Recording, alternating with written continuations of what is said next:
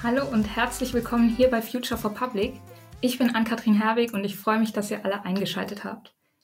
Wir befassen uns im Moment mit Themen aus dem Bereich Film, Fernsehen und Co. Und dazu habe ich mir heute wieder einen spannenden Gast eingeladen. Er bereitet wichtige Informationen und spannende Fakten in kurzen Videos so auf, dass sie jeder verstehen kann. Hauptmann David Mattei. Schön, dass du heute da bist und dass wir uns ein paar Beispiele anschauen können und ein bisschen darüber sprechen können, was du da so machst. Hallo Ann-Kathrin, danke für die Einladung. Schön hier zu sein. Ja, freut mich. Ich bin gespannt, was du zu erzählen hast. Bevor wir richtig ins Thema gehen, kannst du kurz ein bisschen was über dich erzählen. Wo kommst du her? Wie alt bist du? Gerne. Vielleicht das Offensichtliche. Ich trage Uniform. Ich bin Jugendoffizier bei der Bundeswehr im Dienstgrad Hauptmann.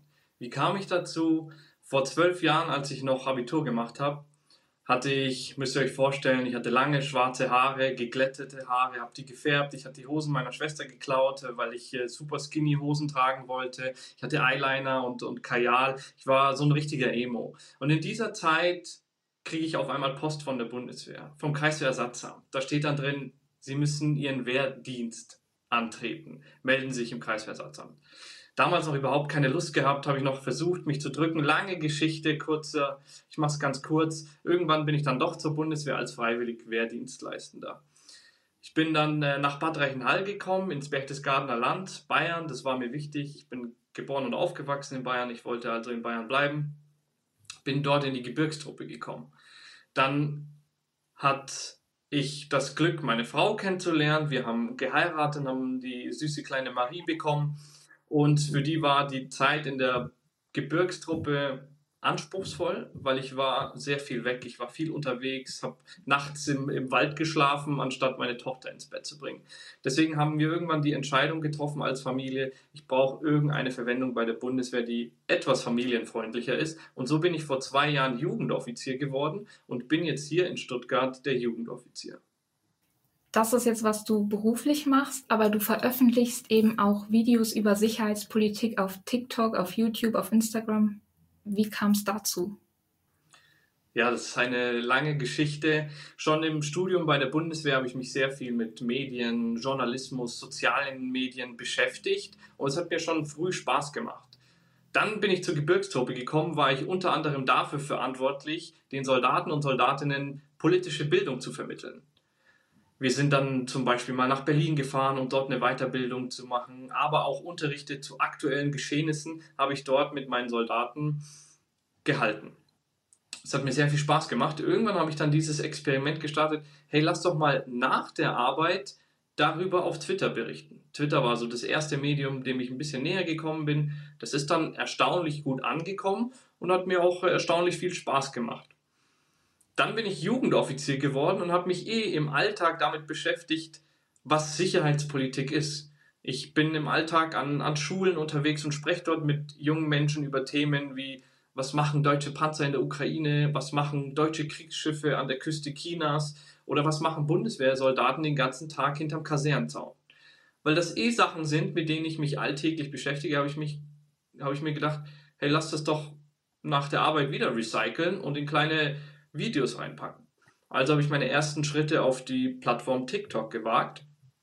Dort war ich natürlich recht schnell fasziniert von der Reichweite, die man dort bekommt. Hab dann am Anfang richtig schlecht und, und peinlich, so dass ich mich heute noch fremdschäme, wenn ich die Videos anschaue. Hier erste Videos dazu gedreht, wie ich eben über mein über mein alltägliches berichte, also über das sicherheitspolitische Geschehnisse auf der Welt, über die Bundeswehr und so weiter.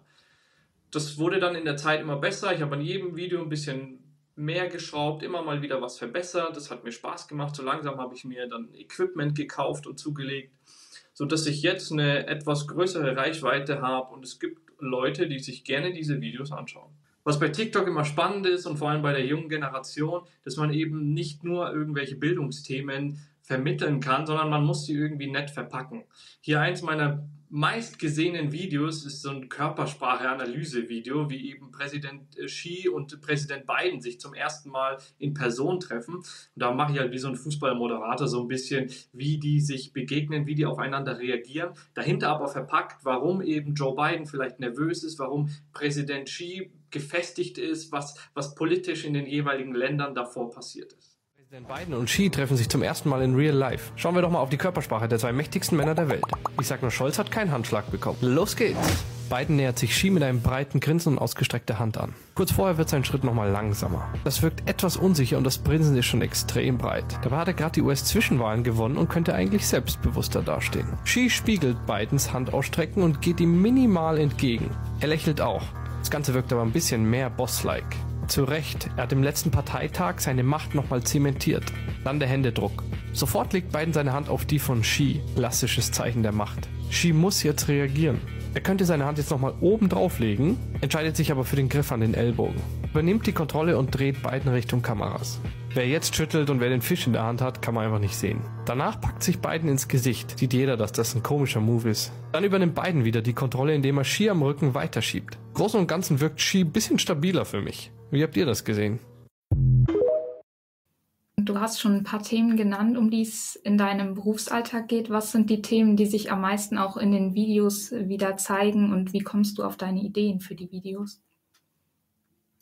Ja, vor allem seit dem letzten Jahr, seit Februar letzten Jahres, ist natürlich ein dominierendes Thema auf meinem TikTok-Kanal der, der Krieg in der Ukraine. Da war es mir von Anfang an wichtig, dass ich diese Plattform jetzt nicht Verschwörungstheoretikern oder Möchtegern-Experten überlassen möchte, sondern dass ich dort mein Wissen und meine Erfahrungen, meine Erlebnisse. Wir waren ja teilweise vor Ort dort im Baltikum, haben gesehen, wie die NATO dort auf die Bedrohung reagiert. Da kann ich natürlich aus meinem Wissen aus erster Hand zehren und dort diese Plattform und die Menschen dort erreichen mit diesen wichtigen Informationen. Das war mir also ein, ein Anliegen und deswegen dominiert das Thema Ukraine-Krieg schon sehr den ja, die Videos, die ich dort gemacht habe. Aber natürlich geht es auch in andere Bereichen, ganz so gesellschaftspolitische Fragen. Was ist mit der Wehrpflicht? Sollten wir die wieder einführen? Und wenn ja, was ist mit den Frauen? Aber dann auch auf der anderen Seite des Kontinents, okay, was passiert gerade in China und was hat es eigentlich mit Taiwan auf sich? Das sind so Videos, über die ich da spreche. Jetzt hast du eben schon gesagt, du hast mittlerweile eine ganz gute Reichweite. Die Klickzahlen zeigen ja, da ist auf jeden Fall großes Interesse an den Themen. Wer schaut deine Videos und gibt es da auch Rückmeldungen?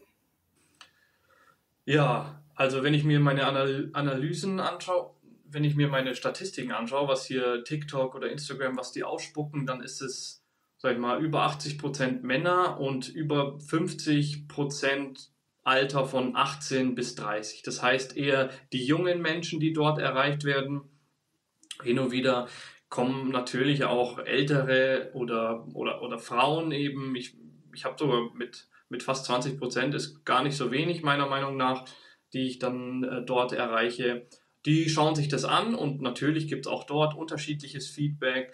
Viele reagieren sehr positiv. Ich hatte beispielsweise im Ende letzten Jahres gab es diese Situation, als spät am Abend hier eine man dachte damals auch eine russische Rakete in Polen eingeschlagen hat und auf einmal haben alle Panik geschoben, hier Artikel 5 und war das jetzt hier russischer Angriff auf die NATO und dann auch auf, auf TikTok war hier die Hölle los und überall waren halt dann irgendwelche Schwurbler, die verbreitet haben, jetzt muss Deutschland und die NATO muss jetzt auch in Krieg. Und da habe ich dort damals ein ganz äh, ruhiges Video, das ich euch gleich auch gerne zeigen kann, da, dort mit eingespielt und das ist dann super gut angekommen in den Kommentaren. Die Leute haben sich gefreut, oh, endlich mal jemand Seriöses, endlich mal jemand hier, der mit ruhiger Stimme darüber spricht und es nicht irgendwie aufbauscht oder äh, daraus äh, Profit schlägt. Das waren da so die, das Feedback, das ich dafür bekommen habe. Und das hat mir dann damals schon viel bedeutet und mir gezeigt, hey, das macht ja einen Unterschied und ich mache hier, hier einen Beitrag.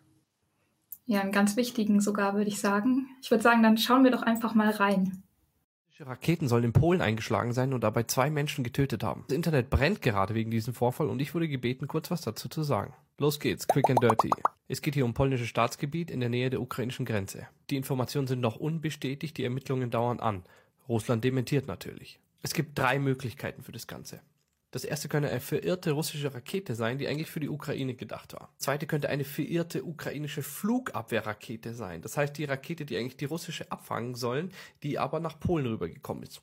Dabei kann es auch vorkommen, dass die Flugabwehrrakete die russische Rakete schon getroffen hat, der Gefechtskopf aber nicht zerstört ist und dieser dann Kilometer weiter dann irgendwo noch einschlägt und dort Schaden anrichtet. Dritte Möglichkeit ist irgendwie ein sonstiger Unfall anderer Art. Das Wichtigste zuerst. Es wird nicht sofort Artikel 5 der NATO ausgerufen. Artikel 5 ist der Bündnisfall, der die ganze NATO zwingen würde, dort jetzt einzugreifen. Auch das muss von der gesamten NATO erstmal beschlossen werden und ausgerufen werden. Was aber ausgerufen werden kann, ist der Artikel 4 der NATO durch Polen. Das bedeutet, dass man einfach nochmal vermehrt darüber spricht. Über den US-Nachrichtendienst kam jetzt rein, russische Raketen seien in den Luftraum des NATO-Mitglieds Polen eingedrungen und hätten zwei Menschen getötet. Polnischen Behörden gehen derzeit davon aus, dass der getroffene Bauernhof von den Überresten einer ukrainischen Flugabwehrrakete getroffen wurde. Die Trümmerteile in diesem Video deuten auf eine S-300 Flugabwehrrakete hin. Das ist ein System, das die Ukrainer zur Abwehr nutzen und das aber auch die Russen nutzen. Nur nicht halt hier in der Nähe. Man muss sagen, auch wenn es eine Abwehrrakete ist, es gibt Vorfälle, wo Russland diese modifiziert hat und als Angriffsrakete benutzt hat. Bei der Entfernung ist es aber unwahrscheinlich. Die Russen bestreiten, dass sie schuld sind und sprechen von einer bewussten Provokation.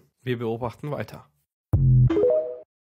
Während des Kriegs in der Ukraine haben vor allem dann die, die negativen Botschaften dominiert und dann war es mir damals wirklich ein Anliegen, auch mal was Positives zu zeigen. Dann habe ich zum Beispiel mal ein, ein Video erstellt, wie eben die deutschen Waffenlieferungen wirklich auch unterstützen und Leben retten in der Ukraine. Weil man hat immer nur gehört, ja, Deutschland liefert nicht und Deutschland macht das nicht und Deutschland macht das nicht. Da war es mir wichtig mal zu zeigen, hey, Deutschland macht was. Es wird vielleicht nicht ganz so wahrgenommen, aber hier sind Dinge, die die Deutschen tun, die dort Leben retten. Deutschland rasiert.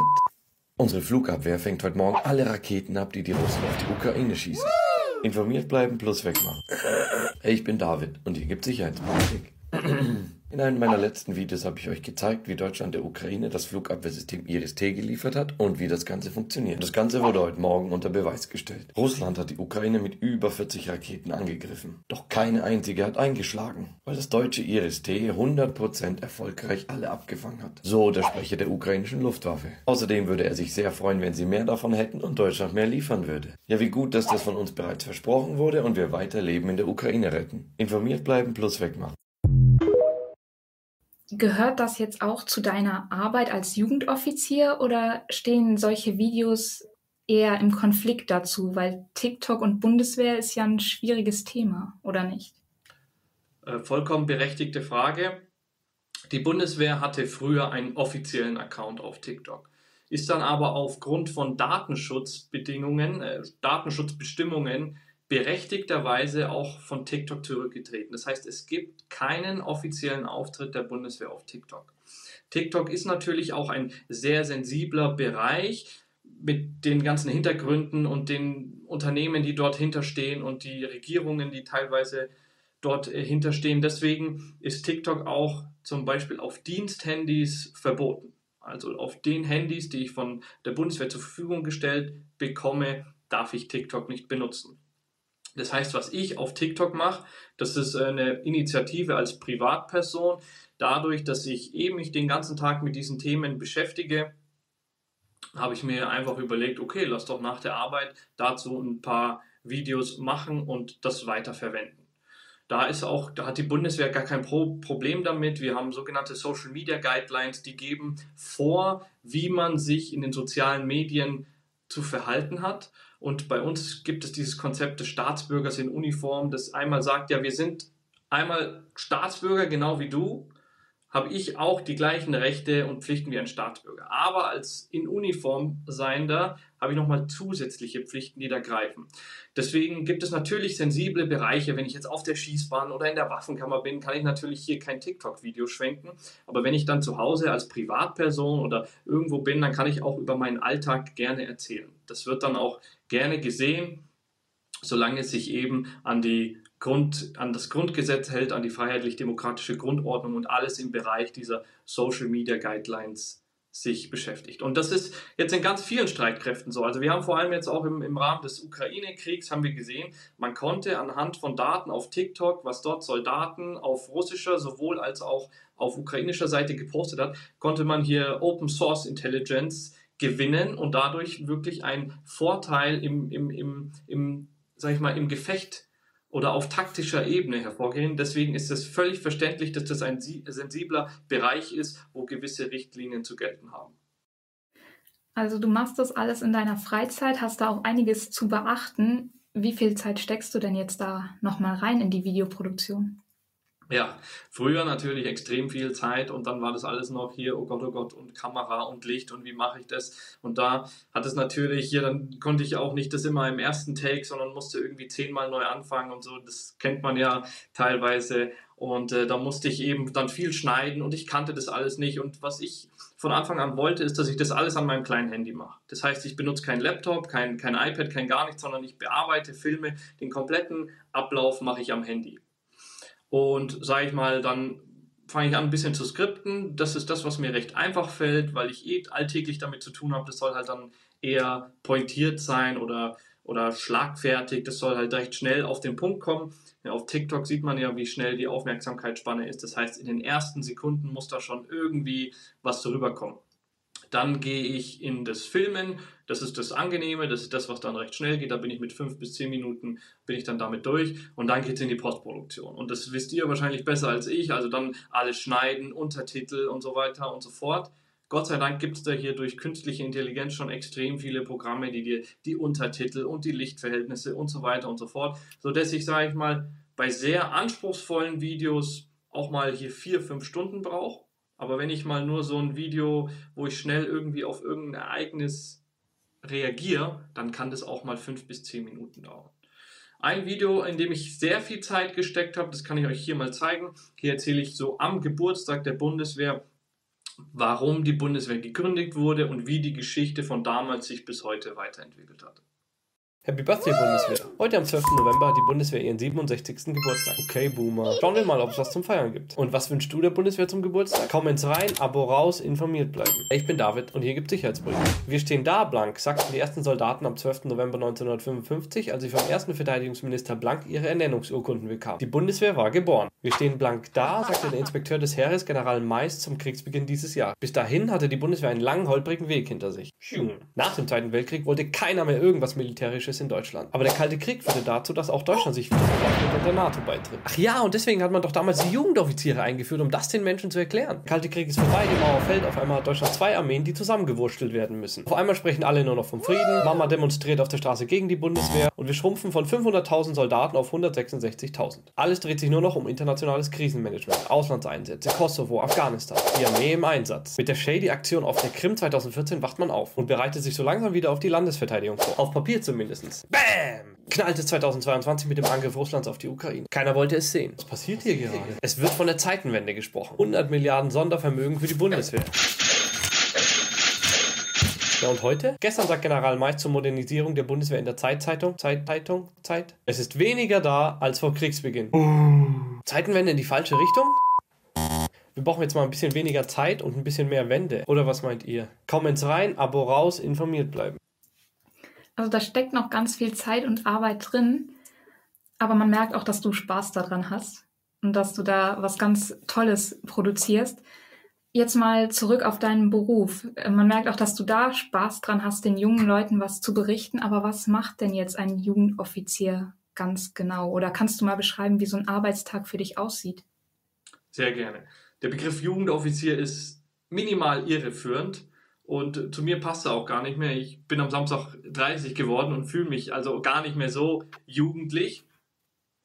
Jugendoffizier, man hat die damals eingeführt, oder ich nehme euch mit in, in die Geschichte. Also stell dir vor, Deutschland, Zweiter Weltkrieg und Deutschland völlig zerbombt, ist am Wiederaufbau. Die ganzen Väter sind im Krieg gefallen. Vor allem hast du einen Haufen junger Männer, junge Erwachsene erzogen und aufgezogen von den, von den Müttern, die gehen in die Schule und auf einmal tritt Deutschland wieder der NATO bei, auf einmal braucht, äh, stellt Deutschland wieder Streitkräfte auf, es gibt auf einmal wieder eine Bundeswehr und die Menschen in Deutschland verstehen die Welt nicht mehr. Was, was passiert hier gerade? Wieso muss ich jetzt als Abiturient nächstes Jahr auf einmal wieder in die Wehrpflicht. Wir haben das doch abgeschafft, wir haben keine Bundeswehr mehr, äh, kein, kein Militär mehr. Wieso machen wir das jetzt wieder? Und da hat man sich damals überlegt, okay, es braucht jetzt Jugendoffiziere, die den jungen Menschen erklären, warum Deutschland sich wieder bewaffnet, was in der Welt gerade passiert und was sie eben in der Wehrpflicht dann erwartet. Das war so der Gründungsgedanke der Jugendoffiziere vor weit über 60 Jahren. Mittlerweile hat sich das Ganze ein bisschen gewandelt und unsere Zielgruppe sind nicht mehr nur die Jugendlichen. Das heißt, ich spreche auch hier, letzte Woche war ich an der Volkshochschule, wo der jüngste Teilnehmer 80 Jahre alt ist und dann hier von seiner Zeit als kalter Krieger erzählt. Genauso bin ich eben bei der jüngsten Zielgruppe ab der 9. Klasse Hauptschule beispielsweise unterwegs, um dort über die eingangs genannten Themen zu sprechen. Und dort sieht kein Tag aus wie der andere. Es ist jedes Mal eine Wundertüte. Ich fahre in der Masse eigentlich von Schule zu Schule, werde dort von Lehrkräften eingeladen, die sagen, hey, wir haben gerade im Lehrplan das Thema Konfliktanalyse von irgendeinem Krisengebiet. Kannst du uns mal zum Mali-Konflikt was erzählen? Da ist die Bundeswehr doch im Einsatz. Dann komme ich da vorbei, erzähle was zu Mali, habe eine Live-Schalte in den Einsatz vorbereitet, wo sie dann mit Soldaten aus dem Einsatz sprechen können. Hey, was passiert da und wie ist das Wetter und wo schlaft ihr und was esst ihr und wie macht ihr Sport? Oder eben zum Thema jetzt Ukraine-Krieg, so dass wir auch mal Seminarfahrten für Lehrer vorbereiten, die dann freiwillig dort mit können und die selber ja Geschichte oder Gemeinschaftskunde unterrichten und dann auf einer Seminarfahrt, die wir mit ihnen dann durchführen, dort Informationen aus erster Hand sammeln, um als Multiplikatoren dann in ihrer Schule besser über Sicherheitspolitik zu erzählen. Ich könnte jetzt ganz viel noch sagen, wie mein Alltag aussieht, aber ich glaube, das hat gezeigt, wie vielschichtig und facettenreich mein Alltag als Jugendoffizier ist. Ja, auf jeden Fall eine ganz wichtige Arbeit und ein Einblick, den man sonst ja auch gar nicht so bekommen kann als Außenstehender. Ähm, macht ihr mit dieser Arbeit auch Werbung für die Bundeswehr?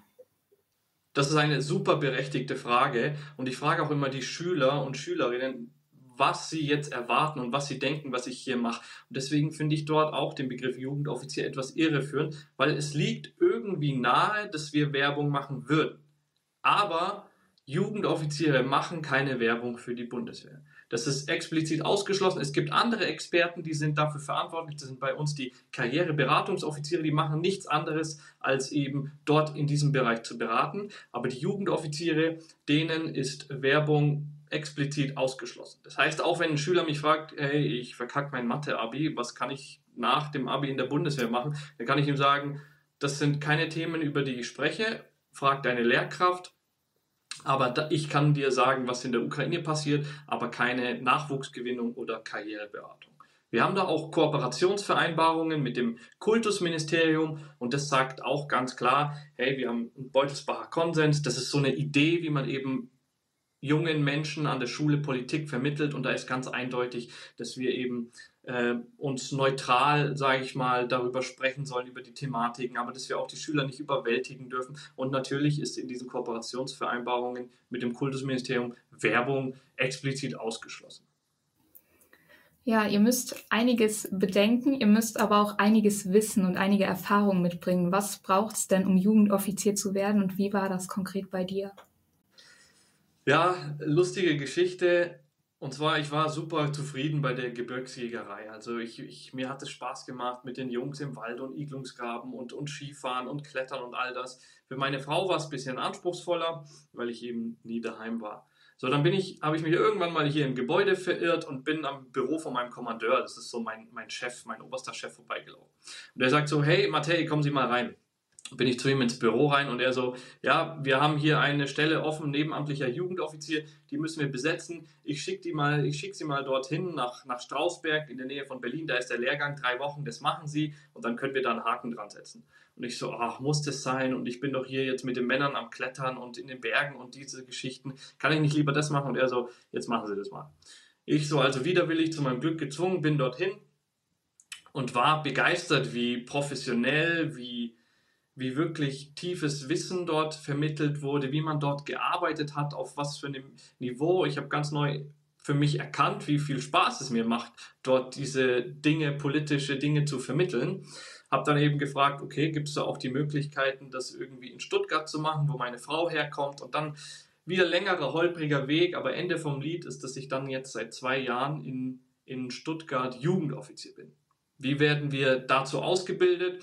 Zuerst einmal dieser Lehrgang, den ich jetzt eingangs beschrieben habe, zu dem ich gezwungen wurde. Dann folgen aber noch eine, eine, eine Reihe weiterer wirklich professioneller, hervorragender Lehrgänge, wo wir von Experten und Professoren einmal inhaltlich geschult werden, genauso von Rhetorikern und Rhetorik-Kommunikationstrainern, die uns sagen, wie spreche ich und wie bringe ich komplexe Themen einfach rüber wir haben zum Beispiel auch so ein Konfliktplanspiel und eine, eine Simulation, eine Politiksimulation, die wir dann mit über mehrere Tage hinweg mit Schülern und Schülerinnen simulieren, wo die dann in die Rolle von Staatsoberhäuptern schlüpfen und selber mal miteinander hier Weltpolitik betreiben müssen. Dafür gibt es dann nochmal einen Lehrgang und das Highlight des Ganzen war dann eine Auslandsausbildungsreise.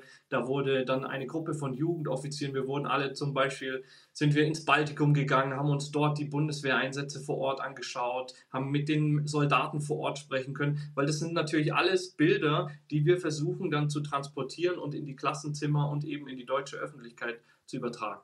Hier zum Beispiel war ich als Jugendoffizier auch mal zwei Wochen im Bundestag, weil wir den jungen Menschen ja auch erklären, wie die Politiker die Bundeswehr einsetzen. Und als ich dort im Praktikum im Bundestag saß, habe ich auch mal hier ein Video gemacht. Hier habe ich zum Beispiel ein bisschen erzählt aus dem Bundestag und das ist auch sehr gut angekommen bei den jungen Menschen, um erstens hier diese authentischen Einblicke in den Bundestag und das Gebäude selber zu bekommen. Adolf Hitler im Kellerarchiv unter dem Bundestag? Das ist das Archiv aller deutschen Abgeordneten. Es befindet sich im Tunnel unter dem Reichstag, hier ungefähr. Die Abgeordneten laufen jedes Mal auf dem Weg vom Büro in die Plenarsitzung daran vorbei. In diesem Kellerarchiv gibt es 5000 Metallkisten, die mit den Namen aller Abgeordneten von 1919 bis 99 beschriftet sind. Dann gibt es noch diese schwarze Box. Sie markiert die Jahre, in denen Deutschland kein demokratisch legitimiertes Parlament hatte, sozusagen die schwarzen Jahre. Hitlers Box befindet sich zufällig auf Kniehöhe und musste mehrmals wegen Vandalismus erneuert und verstärkt werden. Hört mal hin. Deswegen hieß das andere Material. Verstärkt werden musste auch Merkels Box, die sich genau auf Fausthöhe befindet. Oh, auch ein bisschen. Manche Kästen haben einen schwarzen Streifen. Das sind Abgeordnete, die ermordet wurden.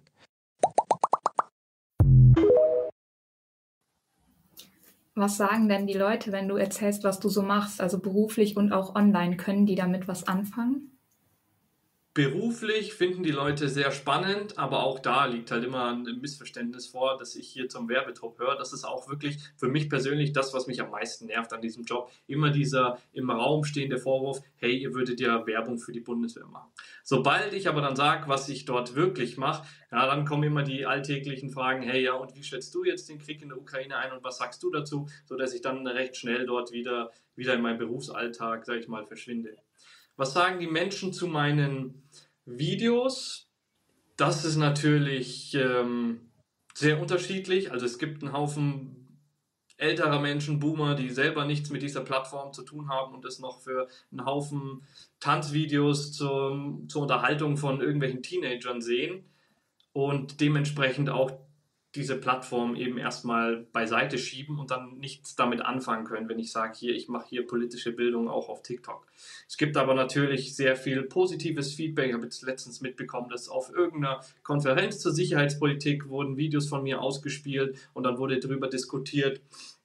Ich habe Abgeordnete aus dem politischen Raum, die selber auf TikTok engagiert sind, die mich dann anschreiben, hey, ich finde die Arbeit gut und können wir vielleicht mal was äh, zusammen machen. Ich habe aber auch Kameraden in der Bundeswehr, die, die sich dort positiv äußern und sagen, hey, finde ich gut, was du machst und äh, das ist doch eine, eine tolle Initiative, die du dort zeigst und wie du die Bundeswehr nach außen hin präsentierst.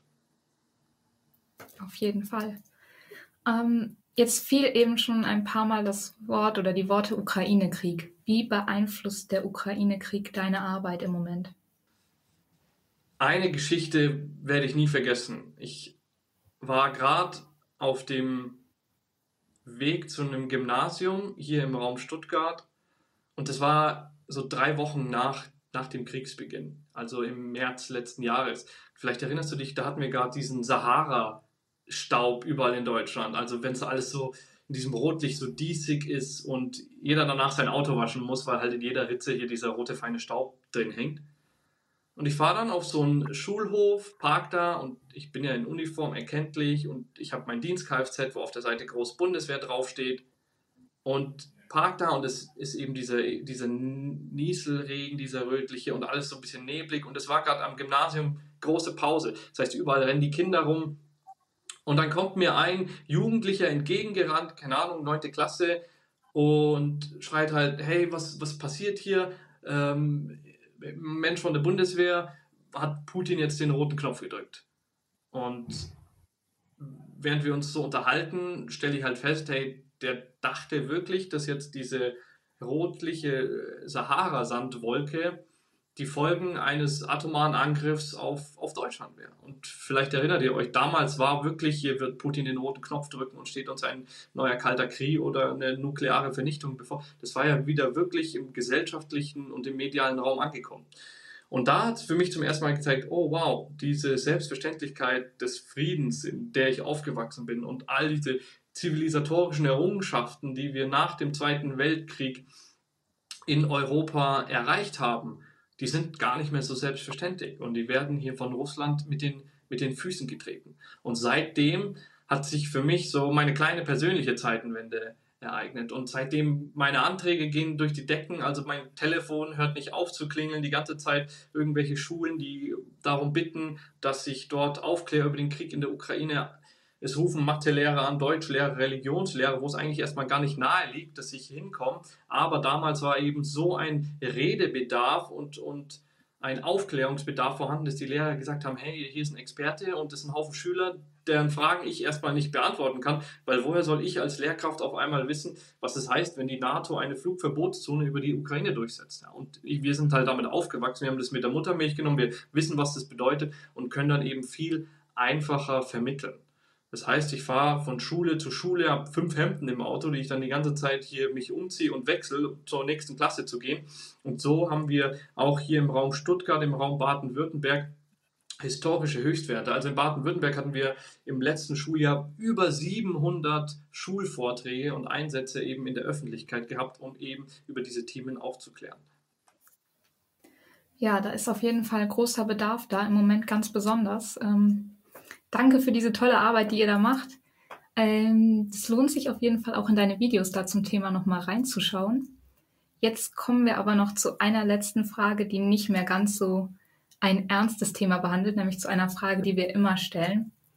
Was ist dein Lieblingsessen? Vielleicht hast du da ja auch auf einem Einsatz was kennengelernt oder vielleicht irgendwas, was dich an die Heimat erinnert. In der 10. Klasse haben mich meine Eltern nach Kalifornien geschickt. Dort habe ich dann die Highschool besucht und da war ich zum ersten Mal konfrontiert mit äh, mexikanischem Essen und habe zum ersten Mal Tacos gegessen seitdem ja, sind Tacos hier mein, mein Guilty Pleasure und ich kann gar nicht mehr aufhören, welche zu essen. Es ist extrem schwer in Deutschland, welche zu finden. Und da bin ich meinem Arbeitgeber in gewissermaßen dankbar, weil ich sehr oft wieder irgendwelche Lehrgänge, Kommandierungen oder Weiterbildungen überall in der Republik habe. Und das Erste, was ich immer mache, ist mir hier meine auf Google Maps meine Liste zu erstellen, wo gibt es die besten mexikanischen Restaurants, wo gibt es die besten Tacos. Die ziehe ich mir dann alle rein und vergleiche die miteinander. Und wenn ich mal hier zu Hause in Stuttgart wieder festsetze, dann hole ich mir meine kleine Tochter und wir, wir binge-watchen alle Netflix-Dokumentationen, die es über Tacos gibt. Deswegen Tacos eindeutig mein Lieblingsessen. Ja, da kriegt man doch direkt Hunger. Ich danke dir für diesen spannenden Einblick, den du uns hier gegeben hast. Ähm, wenn ihr da draußen Lust habt, mehr dazu zu sehen, dann sucht einfach mal auf TikTok, YouTube und Instagram nach Sicherheitspolitik. Wir verlinken euch das auch nochmal in der Videobeschreibung. Ja, das war's für heute. David, ich bedanke mich bei dir ganz herzlich für deine Zeit. Und ich verabschiede mich und wünsche allen einen schönen Tag und hoffe, ihr schaltet bald wieder ein. Tschüss.